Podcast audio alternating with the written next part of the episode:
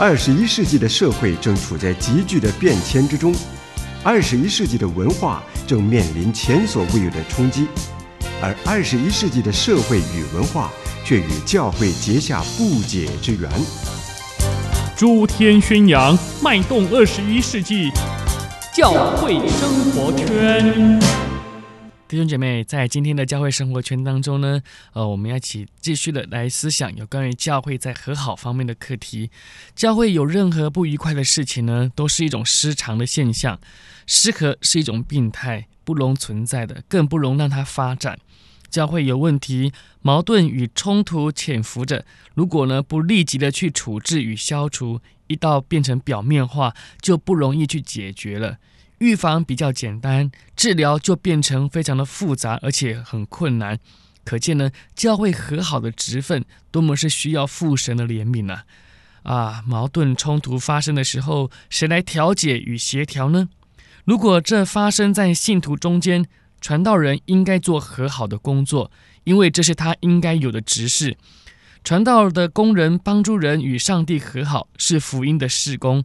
帮助人与别人和好是牧养的事工，他不做审判官，论断说谁是谁非，他也不站在任何一方偏袒或者是武断，他必须只以客观的立场，不偏不倚，公正与恩慈地将问题来澄清。虽然双方都有错误，但不必去指责，只做劝说，希望大家以爱心宽容，用和平彼此联络，祥和地化解一切的暴力。传道人的代求与支持不必与别人谈起，应该为双方保守秘密。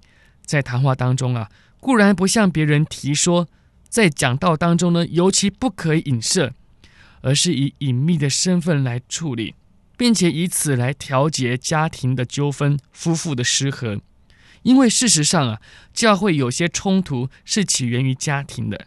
人在烦恼的时候，往往将反面的情绪会带到教会里面来，所以传道人应该要十分的谨慎防范，还有责任保持信徒的小家庭的和好，一个呃和谐的关系，为确保教会大家庭的祥和。那在教会当中，要常常注意义工们的配搭，也就是同工们的一起的配搭，工作的安排务求要平衡。对肢体们的恩赐呢，尤其要更密切的注意，不可以过分的仰仗少数人，成为牧师的一些左右手。哇，传道人不应该立小圈子的，对所有的肢体都应该有一样的亲爱。有特殊的少数人才会构成以后的问题，因为他们有时期望太大，失望也必大。传道人与同工发生误会，中间有一些潜伏的冲突。提早的防范是最重要的。本来没有注意，一旦发现或者是察觉到了，就应该立即的去采取行动，不可自圆其说，更不应该呢，呃，试图的给他合理化来理解他。等到事态严重了，就没有办法解救了。行动的第一步，就是要在上帝面前切实的反省、省察。有时候有些事情，尽管动机是好的。但在态度上、言谈上、行为上，仍然不免有呃失去谨慎的地方。我们要求主的宝血洗净，然后与弟兄姐妹多有交通，在相交上呃寻求了解与谅解。如果必须有认罪的行动，也应该要谦卑，不可固执。传道人最容易犯错的就是不肯谦卑，一味固执己见，坚持个人的尊严。无论是谁。凡强调权柄要人服从，是最失败的，因为别人非但不会尊重，反而会轻视你。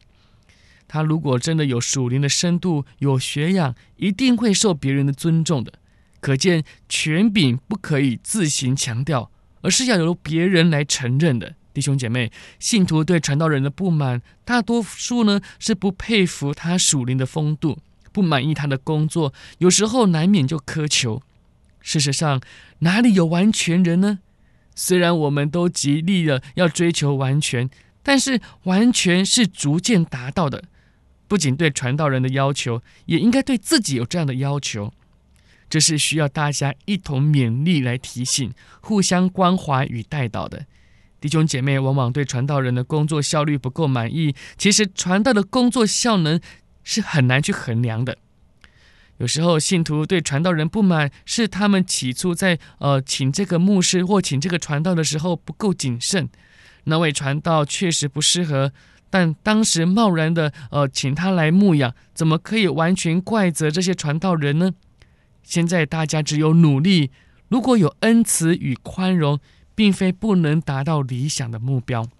然而，弟兄姐妹。其实呢，在这一切呃失和的当中，最基本的原因还是对传道人缺少尊重的心，这才是最严重的事。我们尊重传道人，固然尊重他的人格，更尊重他的职分。最好的例证呢，就是以色列联合王国的呃政治争斗的一些实况。扫罗对大卫的逼害，大卫有几次机会可以受下属的怂恿。对付扫罗，但是大卫他始终尊重扫罗，认为扫罗既是耶和华的受膏者，应该受尊重的。弟兄姐妹，今天教会许多的问题，就是出于传道人与弟兄姐妹之间的矛盾，彼此缺少尊重，不肯谦卑，不愿意竭力保守圣灵所赐合而为一的心。弟兄姐妹，愿我们引以为戒。